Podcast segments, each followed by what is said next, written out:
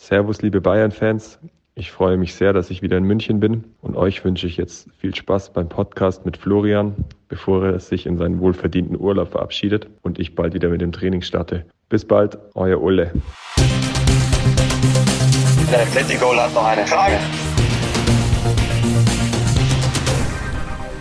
Es ist Freitag, der 2. Juli. Die Hälfte des Jahres ist vorbei. Wahnsinn, oder? Vorbei ist auch die Europameisterschaft. Zumindest was das DFB-Team angeht. Schluss im Achtelfinale, also gegen England. Und wir wollen natürlich wissen, wie war es in Wembley im Stadion? Was lief schief? Was muss in Zukunft besser laufen? Wer ist als erster in den Urlaub abgereist und ist Flo auch schon in den vorgezogenen Sommerurlaub abgehauen? Oder muss er noch ein bisschen warten? Hallo Flo. Ja, ich würde jetzt gerne wieder lachen und ich bin ja immer freudestrahlend, wenn ich dich sehe, wenn es hier in die neue Runde geht. Ich bin wieder so ein bisschen zwiegespalten. Ich komme aus London, ich habe das EM aus im Gepäck, analysieren es jetzt nochmal und gehe nochmal in den Endsport rein, denn wir müssen ja auch was Kleines, Trauriges verkünden. Nein, der Podcast wird weitergeführt, aber wir zwei starten nach diesem Podcast in den Sommerurlaub. Jetzt weiß nicht ganz richtig, aber die Korrektur kommt dann am Ende. Kleiner Cliffhanger. Nimm uns erstmal nochmal mit auf deinen Kurztrip. Der war nämlich alles andere als unkompliziert. Wir kriegen alle mit, was in England los ist. Auf der einen Seite die Delta-Variante, die sich dort ausbreitet. Auf der anderen Seite dann diese bumsvollen Stadien. Und ich kriege das Bild einfach nicht aus dem Kopf von der Schalte mit dir oder besser gesagt der Versuch einer Schalte. Denn du warst inmitten einer Traube englischer Fans, die um dich rum feierten. Boah, was soll ich sagen? Also ich klopfe jetzt erstmal hier dreimal auf den Tisch, dass da nichts passiert ist. Es war natürlich ein, ein echt heftiger Trip, 48 Stunden. Wir sind ja dann von Herzogenaurach direkt zum Flughafen gefahren, sind dann nach London geflogen unter unfassbaren Restriktionen. Also wir mussten diverse Dokumente ausfüllen. Wir bekamen von der UEFA als Reporter sozusagen Diplomatenstatus, um überhaupt einreisen zu dürfen. Also das war echt nicht ohne, hat dann geklappt und wir durften uns auch wirklich dann nur vom Hotel bis hin zum Stadion und zurück aufhalten. Also da war jetzt nichts mit Shopping oder irgendwie jetzt ins Pub gehen, sondern das war allein der berufliche Zweck, der uns dazu legitimierte, dort zu sein. Ja, und dann äh, habe ich dann nach dem Spiel mich mit dir ja unterhalten. Wir Versucht waren dann zugeschaltet in den, in den Snackers Fan Talk und dann dachte ich, Stunde am Medienausgang war nichts, denn dann äh, rissen mich sozusagen 20, 30 Fans vom Mikro und jubelten natürlich und dann war es um mich geschehen und um die Schalte sowieso. Wenn wir jetzt aber mal ganz kurz Corona vergessen, muss man schon sagen, die Stimmung im Stadion, die war Gänsehaut, oder? Das war Wahnsinn, das war völlig surreal und äh, ich sage auch heute noch, das waren niemals im Leben 45.000, das waren locker 50, 60.000, die der Johnson da über irgendwelche Hintertürchen reingelassen hat.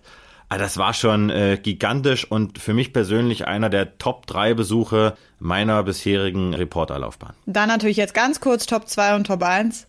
Boah, auf die Frage bin ich nicht vorbereitet. Top 2 auf jeden Fall Barcelona, Real Madrid. Das war ein echtes Highlight. Das war damals, als Cruyff äh, verstarb und dann hatte da das äh, Camp nur eine riesen ja, Zeremonie vorbereitet. Das war gigantisch. Und Number One war für mich das Champions League Finale der Bayern in Lissabon, selbst wenn es nur ein Geisterspiel war. Und du hast ja immer im Herzen dabei diesen Podcast und unsere User. Und deswegen warst du so lieb und hast mal dein Handy reingehalten. Zu welchem Moment war das? Also ihr werdet jetzt live diesen Moment hören, als sozusagen die deutsche Nationalmannschaft noch 5, 6, 7, 8 Sekunden hat im EM-Turnier und Wembley auseinanderfällt, weil die Engländer sich qualifiziert haben. Kurzum, ihr hört den Abpfiff.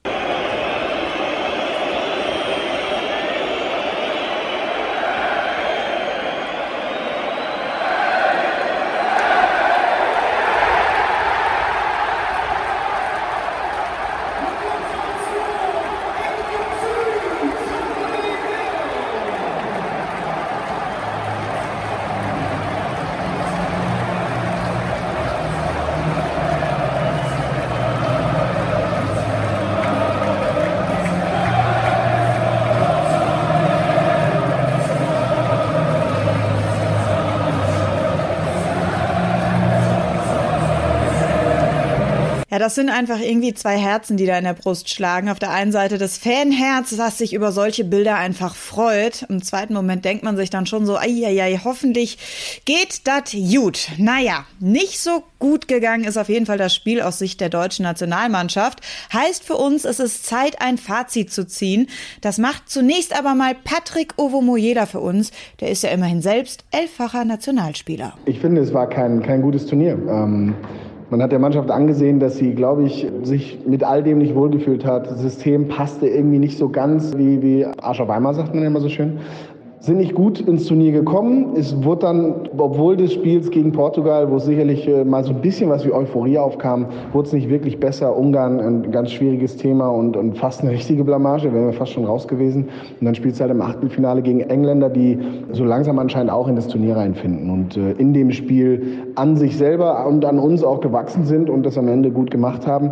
Es, ich würde es, wie gesagt, keine totale Blamage nennen, aber es war einfach auch nicht gut genug, um jetzt noch länger im Turnier zu bleiben. Also Patrick sagt, es war keine Blamage, aber eben auch kein guter Auftritt. Wie fällt dein Fazit aus? Eine Blamage war das Ausscheiden in Russland. Das kann man als Blamage bezeichnen. Was jetzt rund um die EM abging, das war eine Enttäuschung, würde ich sagen. Es ist ein unnötiges Ausscheiden gewesen, aber ein verdientes. Und es hat einfach auch damit zu tun, dass Jogi Löw stur geblieben ist. Wieder einmal, meiner Meinung nach, hat er zu wenig in die Mannschaft hereingehört. Er wollte seinen Plan durchdrücken von der Dreierkette, Schrägstrich Fünferkette. Er wollte sein Spielermaterial so einsetzen, wie er es für richtig hielt, anstatt die Spieler in den Dialog zu nehmen, denn dann hätte Kimmich innen gespielt, dann hätte Müller auf einer anderen Position gespielt. Und das sind Dinge, die muss er sich ankreiden lassen. Und so bleibt unterm Strich ein Ausscheiden, das uns in der Fußballwelt erneut so in dieses Licht rückt, dass wir keine große Nation mehr sind. Und deswegen sage ich, dass uns das dieses Ausscheiden, das hat uns erneut blamiert und es hat dazu geführt, dass wir einfach nicht mehr weltweit gefürchtet werden. Das muss man sich jetzt, glaube ich, ankreiden lassen. Deswegen hat Hansi Flick da allerhand zu tun. Und man hatte über das ganze Turnier hinweg so das Gefühl, nach vorne ging einfach nicht genug. Nicht nur gegen England, sondern auch schon gegen Frankreich konnten wir kein einziges Tor erzielen. Und gegen tiefstehende Ungarn haben wir uns auch mehr als schwer getan. Das ist dann in Sachen Torgefahr einfach zu wenig. Du hast absolut recht, die, die fehlende oder mangelnde Torgefahr, die wir ausgestrahlt haben. Und wir haben ja eigentlich Spieler, die kreativ genug sind. Warum es dann äh, so kommt, dass sie aus ihren Positionen diese Torgefahr gar nicht entwickeln können, das weiß ich jetzt auch nicht partout aber daran fehlt es definitiv und dann vielleicht auch an Alternativen. Wir haben sehr viele Spielertypen, die ähnlich sind, ähnlich veranlagt, die schnell sind, die äh, im Eins gegen Eins was können, aber die ähm, auch ein bisschen, also andere wiederum ein bisschen Raum brauchen und so weiter und so fort. Und ja, alle schreien, früher haben alle geschrien, wo, äh, wo sind unsere Neuner? Und so langsam merkt man eben, dass sie recht haben. Alternativen sind für alles gut. Das gilt fürs System. Auch eine, da eine Alternative zu haben, ist sicherlich gut, dass man äh, das äh, wechseln kann. Aber auch von den Spielertypen her brauchst du genauso den Typ Brechstange wie wie den Typ äh, filigranes Messer. Wurde hier in der Spielerentwicklung was verpasst, Flo? Fehlen uns so diese Spielertypen, wie Patrick sagt, Brechstange vorne drin? Das ist immer so ein bisschen schwierig zu beantworten. Ich kann ja jetzt nicht ins Befruchtungszentrum gehen und kann sagen, so, jetzt hier bitte mal einmal die Generation Mittelstürmer. Es ist eben so, dass diese aktuelle Spielergeneration, die jetzt heranwächst, die sich im Alter zwischen 15 und ja, 22 Jahren befindet, ist eben nicht geprägt von eben diesen klassischen Stürmertypen. Ja, es gibt Lukas in Metscher, der jetzt zu RB Leipzig wechselt, der mit der U21 Europameister wurde.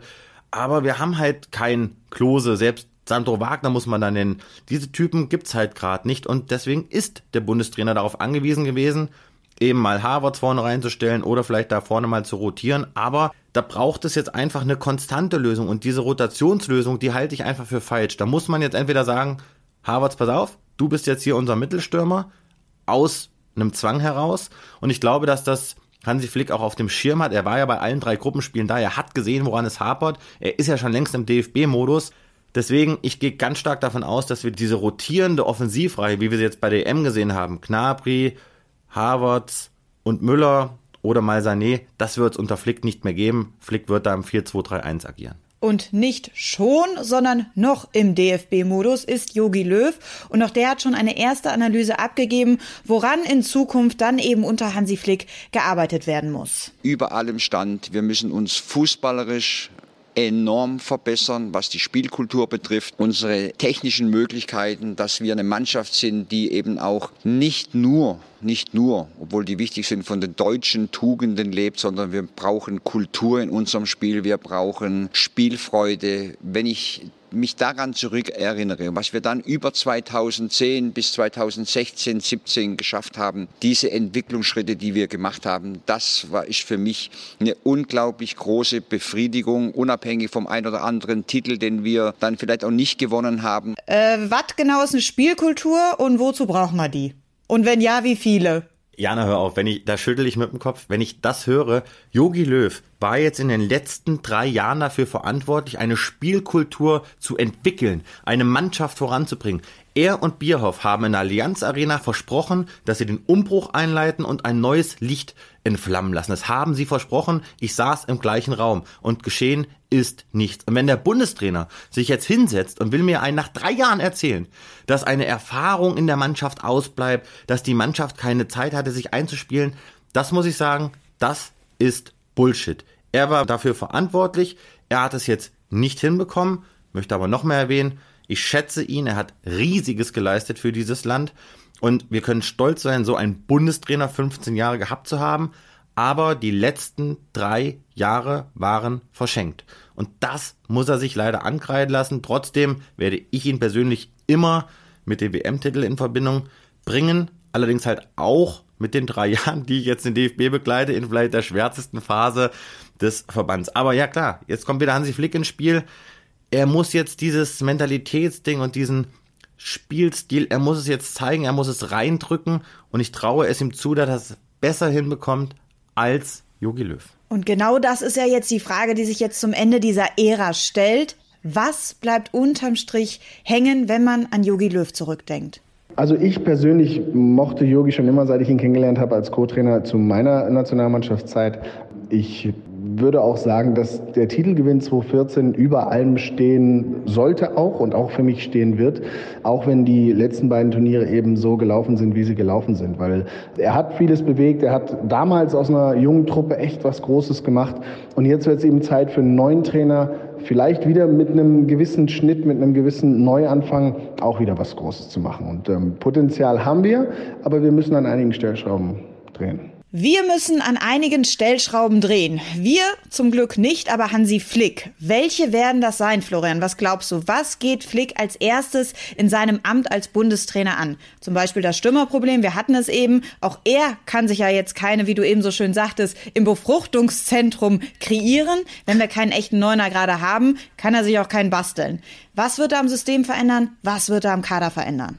Ich fange vorne an. Er wird erstmal dafür sorgen, und dafür kenne ich ihn jetzt auch lange und gut genug, dass er dieses Land wieder hinter die Nationalmannschaft bringt. Er wird dafür sorgen, dass die Medien vielleicht wieder positiver berichten, dass er auch, er ist ein Menschenfänger, er ist auch ein Medienfänger. Das hat er ja beim FC Bayern geschafft. Er hat es geschafft, die Medien auf seine Seite zu ziehen, indem er eben ihnen auch großen Respekt zollt und auch mal mit ihnen in den Austausch tritt. Und das wird er hinkriegen und da wirst du auch als Fußballfan und ihr da draußen, ihr werdet sehr, sehr schnell merken, da ist irgendwie jetzt eine andere Redensart, da ist so ein anderer Geist, wird sich da breit machen.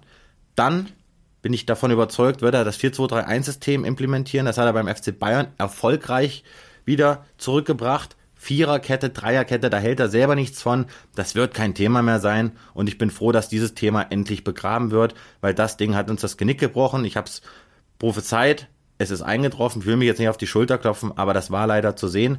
Und dann wird er eine klare Achse definieren mit Kimmich und Goretzka als Anführer im Zentrum. Er weiß, dass er ein Defensivproblem hat, weil da sind wir qualitativ nicht gut besetzt. Und dann wird er natürlich vielen, vielen jungen Spielern, Baku, Inmetscher, Wirz, den würde er mit Sicherheit die Chance geben und sie nicht unterm Sockel halten, wie das Löw zum Beispiel mit Musiala getan hat. Ja, gerade Musiala ist ja quasi Flix Season, also der wird sich Ach, wahrscheinlich auf. auch freuen.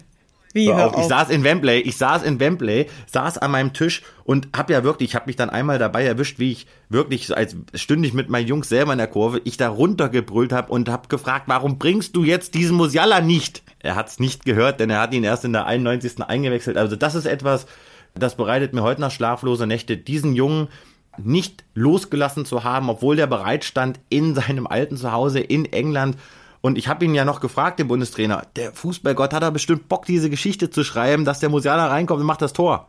Also ich hätte viel Geld verloren, wenn ich hätte wetten müssen, wann er reinkommt, denn das habe ich ihm nicht zugetraut, dass er Musiala erst in der Nachspielzeit bringt. Und das wäre einer gewesen, schwöre ich dir, der hätte da nochmal richtig für ein Erlebnis gesorgt bei der deutschen Nationalmannschaft. Gerade weil er eben gebraucht wurde mit seiner Finesse, mit seinem, mit seiner Unbeschwertheit, weil das hat der DFB 11 gefehlt.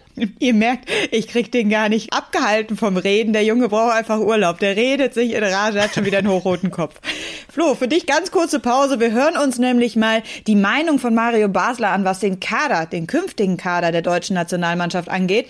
Die ist nämlich wie wir es von Mario gewohnt sind, sehr deutlich. Wir werden sicherlich neue Gesichter in der Nationalmannschaft sehen. Er wird junge Spieler einbauen, äh, die auch aus der U21 vielleicht nachrücken werden. Und der eine oder andere Spieler sollte sicherlich auch drüber nachdenken, ob er zurücktritt und ob er überhaupt für die Nationalmannschaft nochmal aufläuft, weil international hat man schon gesehen, dass der eine oder andere doch jetzt mittlerweile ein Problem hat. Zurücktreten sollte Toni Groß, Gündogan, die auch drüber nachdenken, Mats Hummels denkt ja drüber nach. Ich glaube einfach, dass die Zeit vorbei ist. International reicht es einfach nicht mehr, auf dem ganz hohen Niveau mitzuspielen und deswegen äh, sind es für mich die drei, die auch schon drüber nachdenken, zurückzutreten. Groß, Gündogan und Hummels, für die ist die Zeit vorbei. Siehst du das auch so? Also bei Groß gehe ich auch ganz stark davon aus, dass das sein letztes Turnier gewesen sein wird. Er ist ein Familienmensch. Die EM 2024 ist zu weit weg. Katar, da würde er keinen Bock mehr drauf haben. Weltmeister ist er schon. Und ich habe ihm auch angemerkt in den letzten drei, vier Wochen, so diese ganze DFB-Nummer, das kickt ihn nicht mehr so richtig. Wir hatten ja diese Speed-Dating-Runde, wo jeder Nationalspieler mit uns so drei, vier Minuten sprach. Da hat er ja auch eine Runde vorzeitig verlassen. Da war er richtig angezickt, weil er eine Frage zu Ronaldo gestellt bekam. Und also machen wir einen Haken dran. Groß hört auf. Hummels und Müller werden es ganz stark davon abhängig machen, wie auch Gündogan, was Flick ihnen sagt. Ich denke, da wird es einen guten Kompromiss geben und wenn Flick sagt, Männer, ich brauche euch, dann denke ich, werden diese Spieler auch gewillt sein, weiterzumachen. Und Neuer, der hat ja schon erklärt, der will auf jeden Fall weitermachen, denn er ist ja laut Flick der weltbeste Torwart, daran wird sich auch unter Flick nichts ändern beim DFB. Also von daher bin ich selber gespannt, aber groß, da gehe ich hundertprozentig von aus, dass es das war. Wann startet denn Flick mit seiner Arbeit als Bundestrainer? Du hast eben schon gesagt, im Modus ist er schon, aber wann wird dieser Modus denn quasi offiziell? Er ist richtig im Modus. Ich weiß, dass sein Handy glüht, weil natürlich die Anfragen an ihn gerade enorm sind, aber er möchte sich jetzt selber nochmal zurücknehmen. Er möchte sich auch öffentlich jetzt erstmal nicht äußern bis zu seiner offiziellen Vorstellung. Die wird Anfang August sein. Dann wird er vom DFB auf einer Pressekonferenz präsentiert werden und sein Vertrag ist auch erst ab dem 1. August gültig. Der von Joachim Löw jetzt noch bis zum Ende des Juli würde also auch noch vom Verband bezahlt. Und dann gibt's eben den offiziellen Wechsel. Aber er ist natürlich schon in Gesprächen. Er hat mit Löw auch während des Turniers telefoniert. Er ist mit Bierhoff in Kontakt. Er ist mit den Spielern in Kontakt. Und er muss ja dann auch gleich durchstarten, denn wir wissen alle, im September geht's los. Drei WM-Quali-Spiele, Liechtenstein, Armenien, Island. Und da muss gewonnen werden. Wir sind momentan nur auf Platz drei in der WM-Quali-Gruppe sprich derzeit nicht qualifiziert mit sechs Punkten. Also Flick hat da gar keine lange Zeit, um da jetzt groß nachzudenken. Er muss sofort durchstarten. Und wenn es nach Flick gegangen wäre, hätte der jetzt auch einen neuen Co-Trainer, und zwar keinen geringeren als Edin Terzic. Da sollen Gespräche stattgefunden haben. Am Ende aber ohne Erfolg, zumindest aus Sicht von Flick. Warum?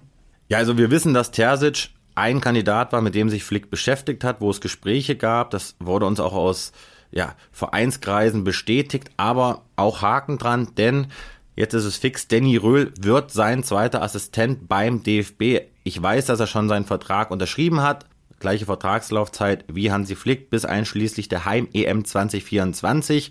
Vertrag beim FC Bayern hat er ja schon jetzt aufgelöst gehabt. Also da bekommt Flick seinen absoluten Wunsch-Co-Trainer. Ein Riesentrainertalent, 32 Jahre alt erst und der hatte selber das Ziel, mal irgendwann Cheftrainer zu werden, aber Flick und Röhl, das ist eine perfekte Symbiose. Plus Sorg, plus Köpke, das wird dann ungefähr das Trainerteam sein, mit dem der neue Bundestrainer Hansi Flick ins Rennen gehen wird. Bevor das aber passiert, heißt es jetzt erstmal durchatmen, vor allem für die Spieler. Für die geht es jetzt erstmal in den Urlaub, bevor es dann zurück in die Vereine geht, denn nach der EM ist vor der Bundesliga und auch die Fans sind schon heiß auf den Ligastart. Die Frage der Woche. Die kommt von Donny Herz. Der hätte nämlich gerne ein paar Infos, wie die kommenden Tage slash Wochen von Nagelsmann an der Säbener Straße denn jetzt aussehen. Was sagt der Terminkalender rund ums Training, Pressekonferenzen, Testspiele und auch Rückkehr der Nationalspieler? Ja, also Donny ist ja hier ein Stammhörer. Liebe Grüße an dich. Hast dich ja auch bedankt, äh, dass wir deine letzte Frage schon reingenommen haben. Und sie sind einfach gut, die Fragen. Deswegen auch jetzt bist du wieder hier vertreten. Ähm, Nagelsmann, kann ich euch verraten, hat einen vollgepackten Terminkalender. Der hat jetzt schon, äh, der ist total im Bayern-Modus, war ja auch schon an der Sebener Straße, hat sich alles angeguckt und da geht's jetzt auch Schlag auf Schlag. Kommenden Montag und Dienstag Leistungsdiagnostik, sprich Blutabnahme derer, die jetzt da sind. Also, ne, wie fit sind sie, wie fit haben sie sich gemacht jetzt in den letzten Tagen. Und dann startet er aller Voraussicht nach am kommenden Mittwoch möglicherweise mit so einem teilöffentlichen Training und wird dann auch im Rahmen einer Pressekonferenz vorgestellt. Und da muss er natürlich jetzt erstmal mit einem Trainingsstamm von vielen Spielern vom Campus arbeiten. Gut für ihn ist, dass kein Bayern-Spieler mehr bei der EM vertreten sein wird. Das heißt, die Bayern-Profis haben jetzt ungefähr drei Wochen Urlaub, also diejenigen, die beim Turnier dabei waren. Lewandowski, der bekommt einen Sonderurlaub, der hat so ungefähr vier Wochen Urlaub. Das heißt, er hat relativ früh in dieser Saison schon wieder so seinen Stamm zusammen und das wird ihm natürlich freuen, denn die Dortmunder sind ja noch zahlreich vertreten bei der EM. Das heißt, es könnte so ein kleiner Wettbewerbsnachteil sein. Die beiden Mannschaften spielen ja dann auch gleich im Supercup gegeneinander im August. Also Nagelsmann ist jetzt beim FC Bayern. Er ist jetzt offiziell der neue Cheftrainer der Münchner und von daher, der lässt keine Zeit verstreichen. Der ist heiß wie Frittenfett. Thema Sonderurlaub. Äh, was muss ich dafür tun, um Sonderurlaub zu bekommen? Weltfußballer sein. Ach so, okay, bin ich auf einem guten Weg. Naja, denn. Gut, und während die Spieler im wohlverdienten Sommerurlaub sind, heißt es für die Bayern-Bosse arbeiten, arbeiten, arbeiten und zwar am Personal. Neues aus der Mannschaft. Wir starten mit Leon Goretzka. Seine Vertragsverlängerung sollte ja nach der EM konkret werden. Wir sind jetzt nach der EM, also wie konkret sieht's aus in Sachen Verhandlungen? Also ich weiß, dass Leon jetzt auch erstmal in den Urlaub geht, weil er auch seit einem Jahr fast keinen mehr hatte. Der ist auch urlaubsreif und hat übrigens, wie ich finde, eine gute EM gespielt bei den wenigen Einsätzen, die er hatte. Schade, dass er nicht von Anfang an dabei war. Also die Gespräche werden jetzt zeitnah aufgenommen und nochmal für alle diejenigen, die auch gefragt haben, Leon Goretzka möchte beim FC Bayern bleiben. Das ist sein Ziel, aber da muss es eben jetzt noch eine Einigung geben. Muss man sich auch in der Gehaltsfrage noch ein bisschen annähern. Der Leon liegt gehaltstechnisch weit unterhalb der 10 Millionen brutto pro Jahr. Sprich, er ist, das glaubt man gar nicht so richtig, beim FC Bayern eigentlich so einer der Geringverdiener. Und er möchte natürlich über die 10er Marke, was ich auch verstehen kann, denn er ist Stammspieler, Führungsspieler und hat sich prächtig entwickelt. Jetzt kommt's, da hinten sind echt viele Vereine dran. Und ich weiß, dass Manchester United bei seinem Management angerufen hat, die wollen Paul Pogba ersetzen. Die rechnen damit, dass Pogba den Verein verlässt. Kriegen sie natürlich auch nochmal eine Mark für. Der hat noch Vertrag bis 2022, also auch wie Goretzka, nur noch quasi ein Jahr. Die haben sich erkundigt, die würden Goretzka sofort verpflichten.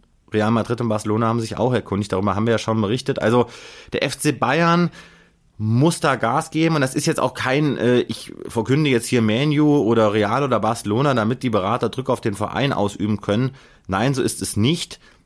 Wie gesagt, ganz andere Situation als bei Coman, aber da wäre es natürlich aus Sicht des FC Bayern schön, wenn sie da jetzt ein bisschen aufs Tempo drücken könnten und dann eine Einigung dann auch erzielen, damit dieses Thema vom Tisch ist. Der Nagelsmann, der plant ihn als Führungsspieler ganz fest im Zentrum weiter ein. Und weil es heute auch bei uns die letzte Folge vor der Sommerpause ist, gibt's heute mal gleich zwei User-Fragen, die wir beantworten.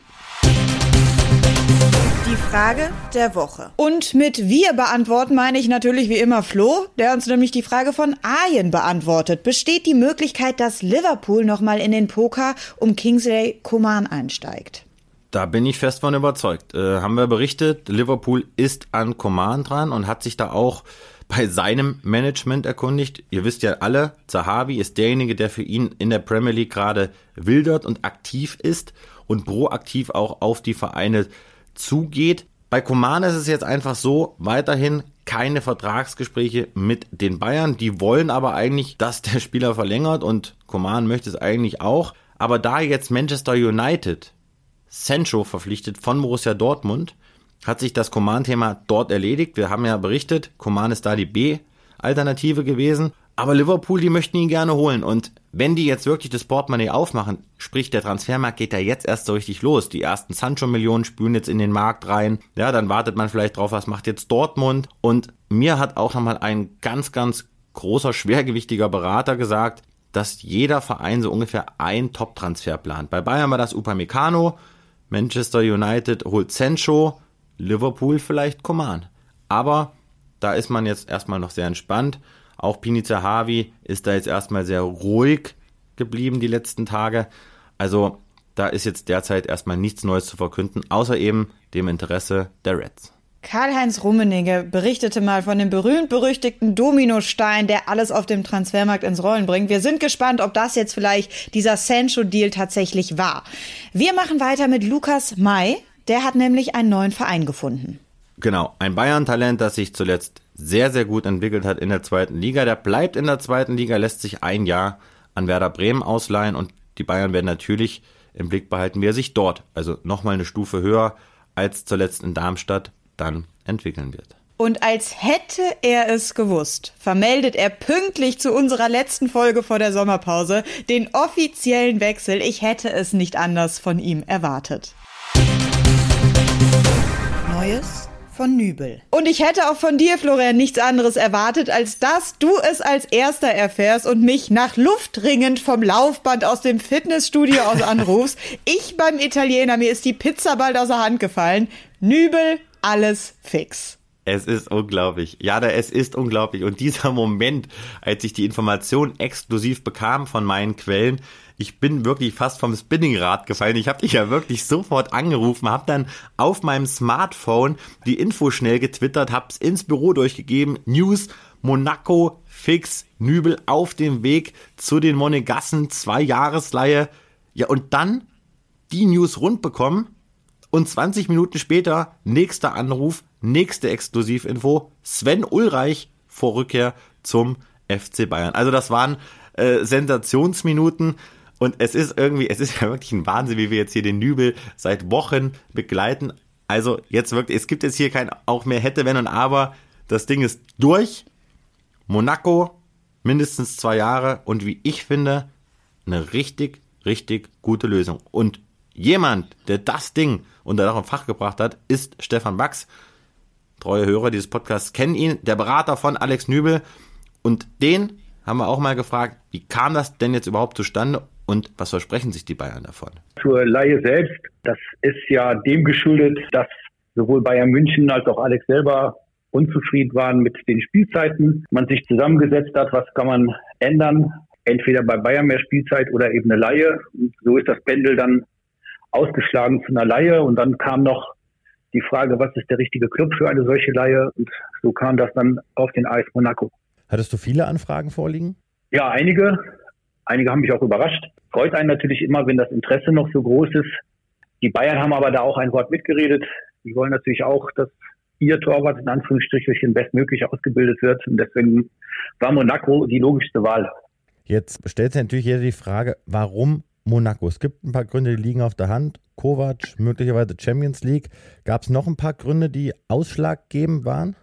Ja, es ist der Spielstil von Monaco, die Fußball spielen, von hinten raus Fußball spielen, das, was Bayern München auch macht, wo der Torwart eben ins Spiel mit einbezogen wird. Das ist das, was Bayern auch von seinen Torhütern verlangt, was Manuel Neuer ja meisterhaft macht. Und der Spielstil von Monaco war sicherlich ein Punkt und von unserer Seite aus auch, dass wir glauben, dass, oder Alex glaubt, dass ihm das Ausland auch gut tut, dass er hier ein bisschen aus der Schusslinie kommt und außerdem dann auch neue Eindrücke kennenlernt. Also da denke ich, spreche ich auch im Sinne aller derer, die jetzt hier zuhören, dass diese Leihe dann hoffentlich auch erfolgreich verlaufen wird. Welche Rolle haben jetzt Kahn und Hassan Salihamidzic gespielt bei der Auswahl des neuen Vereins? Wie waren die Gespräche mit den beiden? Ja, erstmal muss ich sagen, dass es für die Bayern ein Kampf war. Die wollten ihn eigentlich nicht abgeben. Ich kann das auch nachvollziehen, wenn dem Manuel Neuer irgendwas passiert, er sich verletzt oder sonst irgendwas, dann sind dies natürlich, die es ausbaden müssen, wenn sie keinen starken zweiten Mann haben. Sie haben ja jetzt eine Lösung gefunden, aber sie haben mit Zahnschmerzen gehen lassen. Das war also eigentlich der größte Faktor, äh, lässt man ihn überhaupt gehen, weil eben ja immer mal eine Verletzung passieren kann. Aber letztlich haben die Pro-Argumente, nämlich Ausbildung von Alex, dann doch überwogen. Und ähm, ja, beide haben dann zugestimmt, sonst wäre es ja auch nicht, nicht passiert und beide haben sich dann überzeugen lassen. Und du hast ja damals schon angekündigt, eine zweijährige Leihe forcierst du, das habt ihr jetzt durchgebracht, aber die Bayern können ihn bereits 2022 zurückholen. War das besonders Kahn wichtig oder Pratzo wichtig? Kannst du uns da ein Insight liefern? Das war besonders ähm, Hasan Salihamidzic wichtig, weil genau aus den genannten Gründen sollte sich Manuel Neuer, was ja niemand will, sich längerfristig verletzen, dann muss Bayern ja die Chance haben, den Kronprinzen in Anführungsstrichen zurückzuholen. Das war auch der Knackpunkt der Gespräche, weil das Monaco eigentlich nicht wollte. Das waren so wochenlanges Hin und Her, bisschen diplomatischer Dienst. Und dann ging das dann aber auch für beide Parteien äh, akzeptabel über die Bühne. Jetzt schwappten ja so ein paar Berichte darüber, die Keeper, der gleich berichtet, oh hier, Nübel kommt, aber ist auf keinen Fall sofort die Nummer eins. Also der muss sich da jetzt erstmal duellieren. Kannst du uns da eine Info geben, welchen Stand hat er jetzt? Kommt er da jetzt als klare Nummer eins oder muss er sich, er ist ja gerade noch im Trainingslager oder schon im Trainingslager mit Monaco, oder muss er sich da jetzt die Eins wirklich erst erkämpfen? Dazu zwei Sachen. Also von Seite eines Beraters oder von Seite ja, eines Beraters, der vielleicht eine Spielerkarriere mitplant. Es gibt natürlich überhaupt nie Garantien. Man kann die tollsten Ideen haben und dann kommt alles doch ganz anders. Man versucht das Bestmögliche zu machen und äh, zu hoffen, dass es auch funktioniert. Aber äh, die Spieler sind eben keine Roboter, sondern auch Menschen und es können auch immer mal unvorhergesehene Sachen passieren, die so ein Plan dann torpedieren. Und das Zweite ist, Fußball ist halt ein Leistungssport und am Ende spielt der bessere Spieler. Das heißt, Alex wird sich dort genauso durchsetzen müssen, wie er sich bei jedem anderen Verein hätte durchsetzen müssen. Von daher äh, kann kein Trainer eine Stammplatzgarantie aussprechen. Am Ende, wenn er gut genug ist, wenn er so gut ist, wie er, wie er glaubt, dass er ist und wie ich glaube, dass er ist, dann wird er spielen.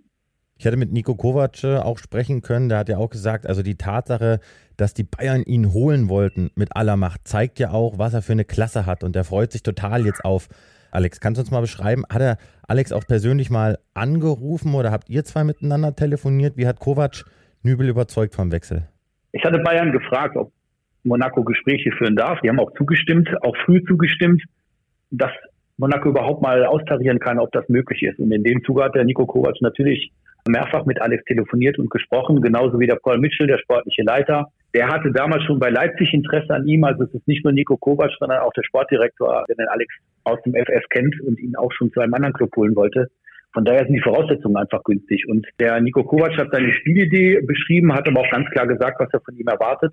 Und ähm, dass Monaco eben ein Club ist, äh, du hast es ja selber gesagt, der möglicherweise Champions League spielt. Das ist schon oberstes Regal. Also da wird er schon Leistung zeigen müssen um zu spielen. Für dich auch eine Genugtuung, jetzt zu wissen, ich habe meinen Spieler bei einem Verein untergebracht, wo man ein gutes Gefühl haben kann, wo die Strukturen passen und wo er auch möglicherweise spielen wird auf höchstem Niveau?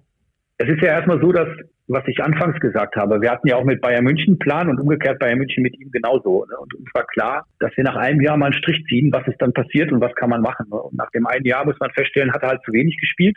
Das sehen ja auch die Bayern so. Dann muss man sich eben neu orientieren. Ich habe dann Genugtuung, wenn Alex zurückkommt und die Nummer eins bei Bayern wird. Dann, war ich, dann kann ich sagen, es war alles richtig.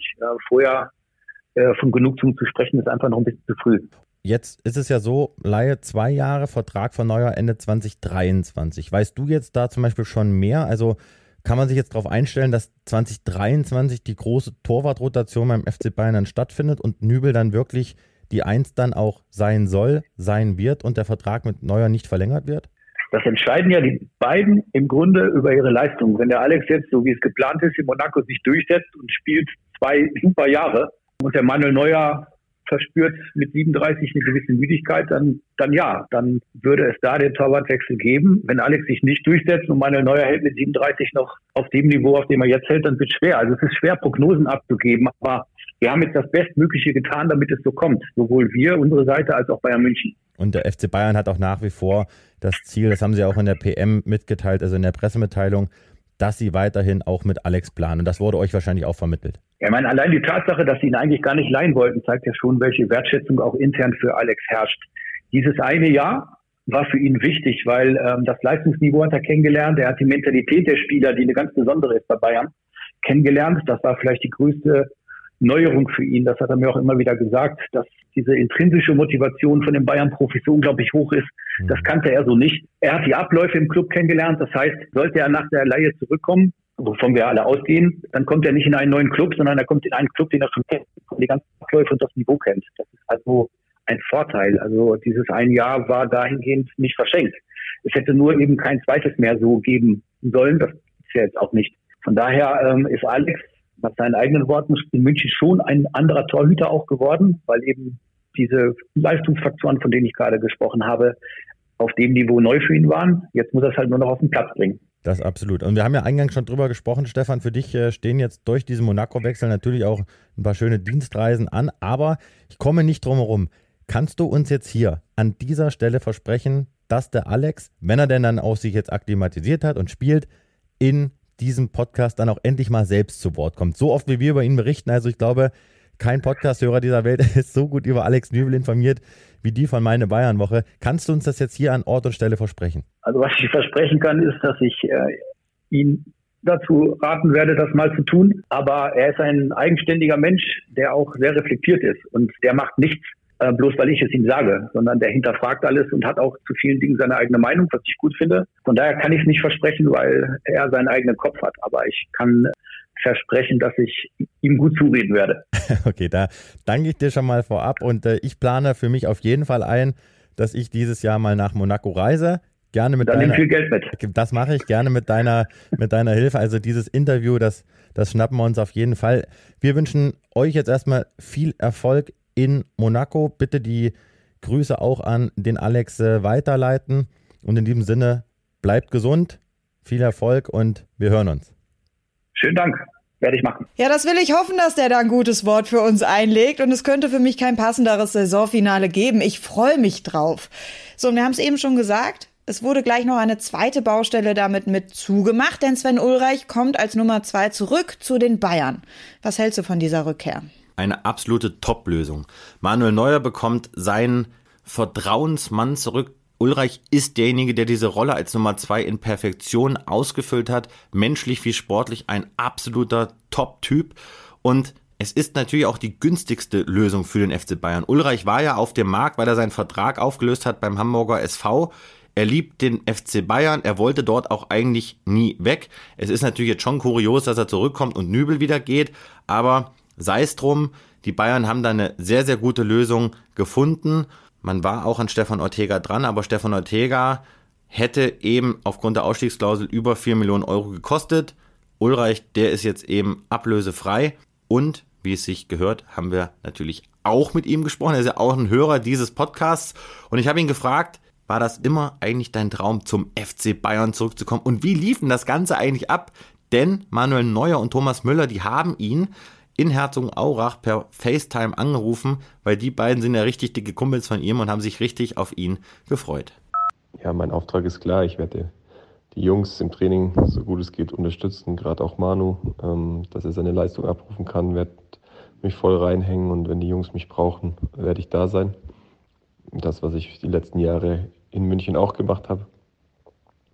Ja, Manu und Thomas, äh, wir haben immer ein gutes Verhältnis gehabt in den letzten Jahren in München und äh, der Kontakt ist nie so wirklich abgebrochen und äh, die haben dann natürlich angerufen und haben sich sehr gefreut, ähm, dass ich wiederkomme und äh, ja, natürlich ist der Verein mir ans Herz gewachsen über die letzten Jahre und ähm, ich habe viele tolle äh, Momente damit äh, mit dem FC Bayern erlebt und deswegen ist es natürlich ähm, für mich eine schöne Sache, da zurückzukehren, aber nach meiner Vertragsauflösung hatte ich jetzt nicht die Hoffnung, zum FC Bayern zurückzukehren, ähm, sondern ähm, ich wollte mich einfach neu aufstellen und äh, deswegen freue ich mich umso mehr, dass es der FC Bayern geworden ist wieder, weil es einfach, wie gesagt, ein toller Verein ist, äh, wo ich viele, viele schöne Momente und schöne Jahre hatte.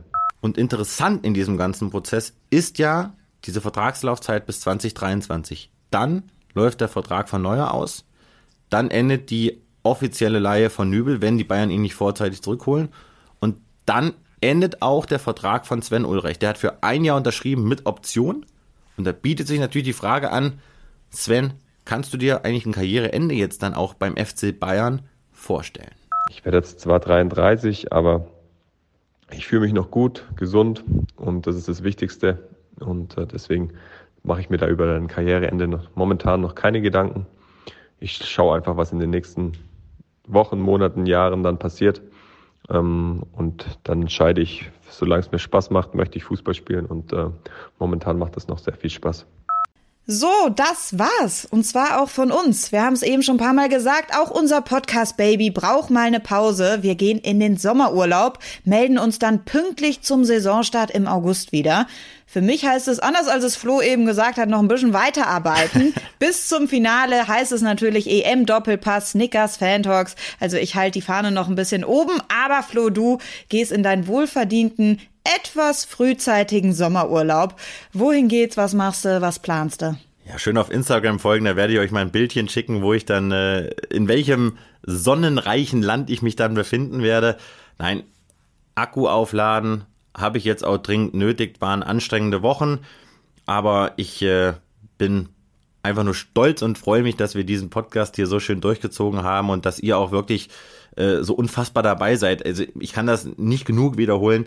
Diese Abrufzahlen von euch, das ist Wahnsinn. Also bitte schön weiter Werbung machen, abonniert das Ding und dann versprechen wir euch, starten wir mit vollem Elan, mit tollen neuen Gästen dann pünktlich zur Flick-Präsentation und wie du es gesagt hast, ne, zum offiziellen Nagelsmann-Bundesliga-Start sind wir dann wieder hier. Also kann mich nur bei euch bedanken und natürlich auch bei dir, Jana, wie geil du das machst. Und ach, hier übrigens, hm. ich möchte jetzt nochmal meine herzlichsten Glückwünsche aussprechen, denn Du hast es geschafft, dich beim Doppelpass festzuspielen und du bist und bleibst unsere Doppelpass-Co-Moderatorin. Da bin ich persönlich sehr, sehr stolz. Ich kenne dich ja vom Tag 1 an, von deinem ersten Praktikumstag an. Und die Geschichte erzählen wir nochmal ganz anders. Nein, also du kannst äh, wahnsinnig stolz auf dich sein und da haben wir einen Top-Neuzugang beim Doppelpass, würde ich sagen. Vielen Dank und das ist der beste Cliffhanger für die neue Saison. Die Geschichte packen wir irgendwann mal aus, die ist nämlich legendär. Und jetzt, Flo, würde ich sagen, du wirst die EM natürlich weiterverfolgen, aber jetzt als Fan. Ja, du schaust jetzt einfach nur noch und genießt diese Fußballspiele, auf welcher sonnigen Insel du auch immer dich dann rumtreiben wirst. Und gibst uns jetzt zum Abschluss noch deinen Tipp, wer das Ding am Ende gewinnt. Ich tippe auf das Finale Italien gegen England, aber da ich gesehen, gespürt und gerochen habe, wie dieses Wembley, wie England diese englische Nationalmannschaft trägt, und England kann ja im Halb Finale und im Finale in Wembley spielen, glaube ich, ist England für mich der Favorit. Und ich muss auch ehrlich sagen, ich wünsche es den Engländern, weil die sind so fußballbekloppt, dass das schon wieder geil ist. Ich gehe mit mit dem Finale England-Italien. England hat jetzt natürlich auch einen leichten Weg ins Finale. Hätte unserer sein können. Schade Schokolade. Ich sag aber, dann treffen diese zwei defensiv starken Mannschaften aufeinander. Das muss natürlich ins Elfmeterschießen gehen. Und wir wissen alle, Elfmeterschießen und England, das ist kein Match. Deswegen holt sich Italien am Ende das Ding. Und das ist dann auch die kleine Revanche fürs äh, DFB-Team. Das ist mein Tipp. Ich sag Italien, du sagst England. Wir schauen im August, wer recht hatte. Aber da, da gibt's noch einen kleinen Insight. Und zwar wissen wir, dass die Engländer Elfmeterschießen nicht nur seit Monaten trainieren, wir haben uns ja damit jetzt befasst im Vorfeld des Deutschlandspiels, der Southgate lässt diese Truppe seit Wochen Elfmeterschießen simulieren und die Mannschaft stellt sich dann wirklich gesplittet an den Mittelkreis und die müssen dann auch wirklich im Training diesen Gang, diesen Walk of Fame, würde ich ihn mal nennen, vom Mittelpunkt zum Elfmeterkreis simulieren, um dann in den Elfmeter zu schießen. Also äh, besser können die Engländer, glaube ich, diesmal nicht vorbereitet sein. Ja, die wissen auch, was kommt. Die wissen auch, was kommt. So, wir wissen auch, was kommt. Das Ende, unsere Sommerpause. Florian, genieß deinen Urlaub, erhol dich gut, lad die Akkus voll. Schau vielleicht doch das eine oder andere Mal aufs Handy, falls sich der eine oder andere Berater oder Spieler mal meldet. Und wir hören uns dann im August wieder. So machen wir das. Pass auf dich auf und passt ihr auf euch auf. Schön, dass ihr dabei wart. Update.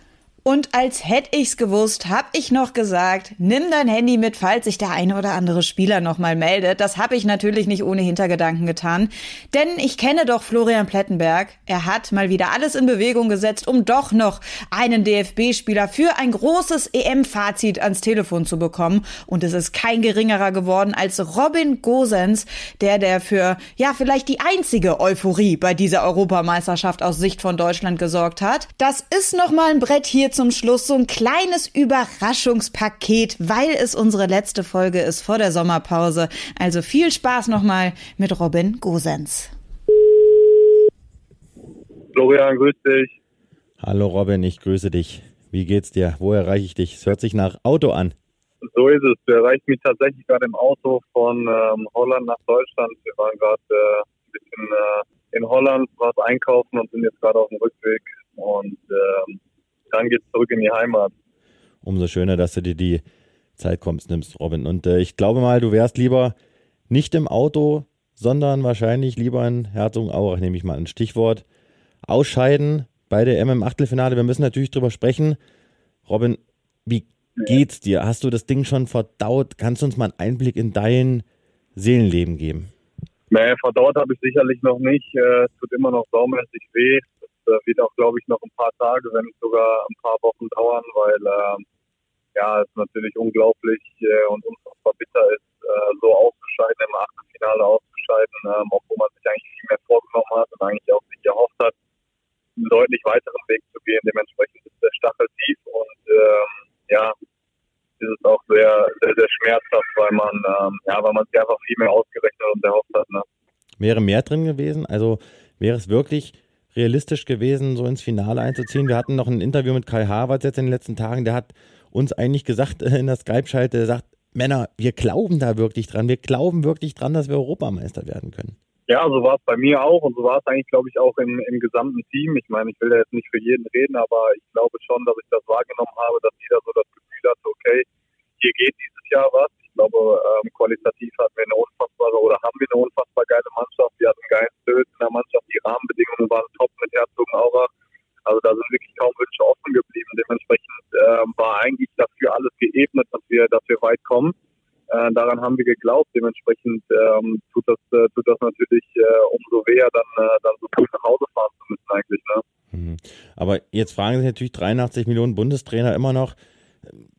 Woran hat es jetzt, was waren jetzt die Gründe? War es jetzt wirklich die Dreierkette? War es vielleicht auch einfach so diese, diese übertriebene Erwartungshaltung an euch? Oder muss man vielleicht einfach sagen, dass, dass Deutschland gerade einfach so nicht auf der Ebene ist, dass man einfach zu hohe Erwartungen haben darf? Ja, das, das, das letzte würde ich jetzt mal ausschließen. Ich glaube, es ist auch dann irgendwie ein Zusammenspiel von mehreren Faktoren. Ich glaube, der, der größte Punkt, warum es dann schiefgegangen ist, ist einfach, dass wir in jedem Spiel ähm, ja immer zurückgelegen haben. Ne? Wir mussten uns immer zurückkämpfen. Das geht vielleicht mal gut, das geht ein oder zweimal gut, aber das geht dann auf Dauer nicht gut, wenn du halt mit jedem, ähm, ja, mit jedem Angriff eigentlich davor äh, Angst haben musst, dass ein Gegentor fällt dann, äh, dann machst du gewisse Sachen einfach nicht gut, dann passen gewisse Sachen nicht. Äh, wir müssen ja nicht darüber reden, eigentlich ist jeder Angriff, den wir gegengekriegt haben, äh, ist immer ein Tor geworden oder ist zumindest eine gefährliche Situation äh, geworden. Und das, das müssen wir uns sicherlich vorwerfen, dass wir ähm, ja nicht, nicht das dann dementsprechend abgerufen haben, was dazu verholfen hätte, um, um weit im Turnier zu kommen. Und wenn du aus vier Spielen nur ein, eins gewinnst, dann äh, machst du am Ende des Tages einfach keinen ähm, keinen Anspruch auf mehr. So, so ehrlich müssen wir sein, auch wenn die Wahrheit manchmal dann wehtut. Ne? Hm, das war ja auch etwas, was Mats Hummels dann auch folgerichtig sofort nach dem Spiel gesagt hat. Ähm, kannst du uns mal ein Insight liefern oder mal eine Stimmung rüberbringen? Was hat sich nach dem Abpfiff in der Kabine zugetragen? Muss man sich das vorstellen, nur hängende Köpfe? Hat da überhaupt mal jemand gesprochen? Sind da Tränen geflossen? Äh, ja, auf jeden Fall war es mucksmäuschen still. Also so eine äh, so eine Atmosphäre, die hatte ich äh, hatte ich so in der Form auch noch nie. Ich meine, ich habe auch schon mal jetzt zweimal das Coppa Italia Finale beispielsweise verloren. Äh, da war es auch still, aber so still wie äh, wie jetzt in der Kabine ähm, nach dem nach dem verlorenen Spiel gegen England war es wirklich noch von meinem Gefühl aus nie. Ähm, keiner hat einen Ton gesagt, jeder war in seiner eigenen Gedankenwelt äh, so ein bisschen versunken, hat sich wahrscheinlich äh, die Frage gestellt, wie können wir jetzt hier gerade aus? ausscheiden, weil es ist ja so, wie ich, wie ich am Anfang gesagt habe, wenn du felsenfest davon überzeugt bist, dass du, dass du dieses ja, Spiel gewinnst und auch noch weit im Turnier kommst und äh, dann holt dich die Realität ein und du fliegst auf einmal raus, obwohl du dich mit dem Gedanken noch nicht auseinandergesetzt hast, dann kommt das erstmal richtig hart an und dann ähm, ja, hat man das Gefühl gehabt, dass jeder nach dem, nach dem Spiel erstmal mit sich selber beschäftigt war und sich die Frage gestellt hat, okay, und, und was jetzt? Das kann doch jetzt gar nicht wahr sein, dass wir nach nach Hause fliegen und, äh, und dann die Heimreise antreten müssen. Und äh, da war dann wirklich mindestens, ich würde sagen, 20, 25 Minuten Totenstille. Dann äh, sind die Ersten aufgestanden und haben sich dann gegenseitig abgeklatscht und haben versucht, sich irgendwie so ein bisschen hochzupäppeln. Aber richtig gesagt hat da erstmal gar keiner was. Hm. Hast du ein Tränchen verdrückt oder hast du es eigentlich jetzt schon realisiert so richtig? Ja, ich habe jetzt nicht, nicht geheult, aber ich habe auf jeden Fall mit den Tränen gekämpft. Das muss man, muss man schon sagen. Für mich war das ein ja, ein Riesen-Event. Für mich ist ein Kindheitstraum in Erfüllung gegangen, dass ich mein Land bei so einem großen Turnier vertreten durfte. Und äh, ich selbst hätte mir natürlich auch äh, gewünscht, dass wir Joachim Löw ähm, ja, einen schöneren Abschied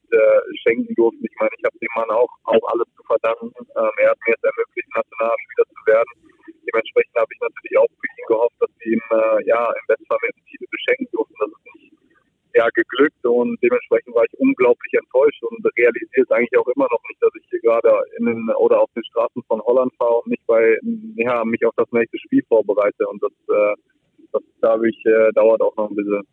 Sprechen wir natürlich gleich nochmal ganz kurz über dich, weil du hast ja Fußball Deutschland auch sehr, sehr viel gegeben, Stichwort Portugal. Aber nochmal ganz kurz äh, auf den Bundestrainer zu sprechen, er hat auch in der Pressekonferenz sehr traurig gewirkt. Also ich glaube, ihm wurde dann auch bewusst, jetzt ist es echt zu Ende. Wie hat er sich von, von euch verabschiedet? Äh, er hat ja nochmal eine, eine Rede gehalten oder eine kleine Rede. Welche Worte hat er da gewählt? Wie, wie kann man sich das vorstellen? War das in Herzogenaurach oder hat er noch unmittelbar nach dem Spiel mit euch gesprochen?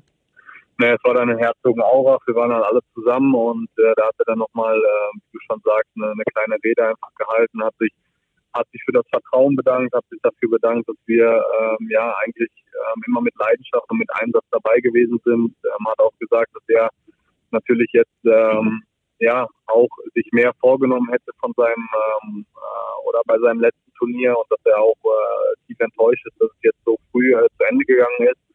Und ähm, ja, hat dann einfach noch so ein bisschen, ein bisschen erzählt, dass es natürlich im Fußball Höhe, Höhepunkte und Tiefpunkte gibt und dass das den Sport ja auch irgendwie ausmacht, aber dass natürlich jetzt bei jedem der, der, der Stachel tief sitzt und ähm, er hat im Prinzip dann nochmal jedem einzeln gedankt für, ähm, ja, für den Einsatz, für, für das, was wir ähm, ja, mit ihm durchlebt haben im Prinzip. Mhm. Aber komm, jetzt machen wir Mundwinkel mal einmal kurz nach oben. Du hast das Wort Höhepunkt genannt. Dein Spiel, euer Spiel gegen Portugal. Ich durfte ja auch im Stadion sein. Äh, dieses Wetter, diese Kulisse, diese Tore. Äh, war das dein persönlicher Karrierehöhepunkt? War das so das Geilste, was du, was du so erlebt hast? Du hast ja gespielt wie, wie in einem Rausch. Also das war ja unfassbar.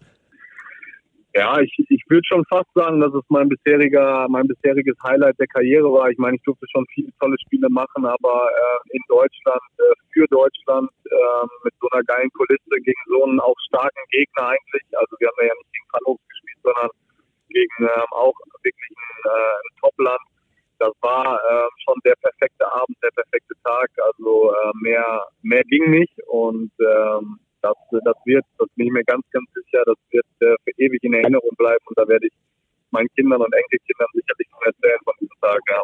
Und Fußball Deutschland äh, wird dieses Spiel auf jeden Fall auch in Erinnerung behalten. Und Ronaldo, hast du das Trikot jetzt geholt oder habt ihr dann nochmal gesprochen miteinander? der hat ja eine richtige Krawatte, als der in Mannschaftsbus eingestiegen ist.